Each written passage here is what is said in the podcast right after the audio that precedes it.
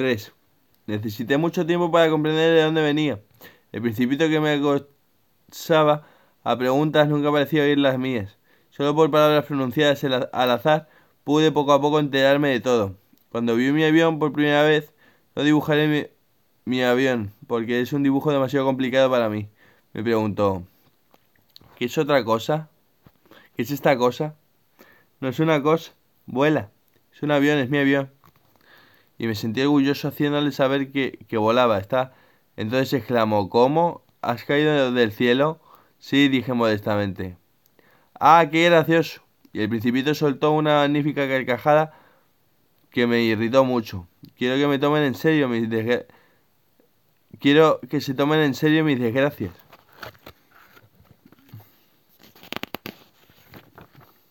Después agregó, entonces tú también vienes del cielo.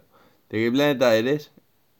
Entreví rápidamente una luz en el misterio de su presencia y pregunté bruscamente, ¿vienes, ¿vienes pues de otro planeta?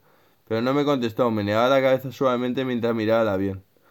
Verdad es que es, en esto no, puede, no puedes haber venido de muy lejos.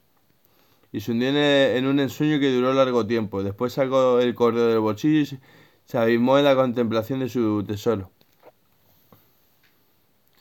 Imaginaos cuánto pudo haberme intrigado esa semiconfidencia sobre los otros planetas. Me esforcé por saber algo más. ¿De dónde vienes, hombrecito? ¿Dónde queda tu casa? ¿A dónde quieres llevar mi cordero? Después de meditar en silencio respondió, me gusta la caja que me has regalado porque de noche le servirá de casa. Seguramente si eres amable te daré también una cuerda para atarlo durante el día. Y una estaca.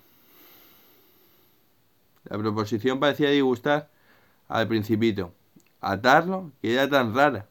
Pero si no lo atas, se irá a cualquier parte y se perderá. Mi amigo tuvo un nuevo estallido de risa. ¿Pero a dónde quieres que vaya?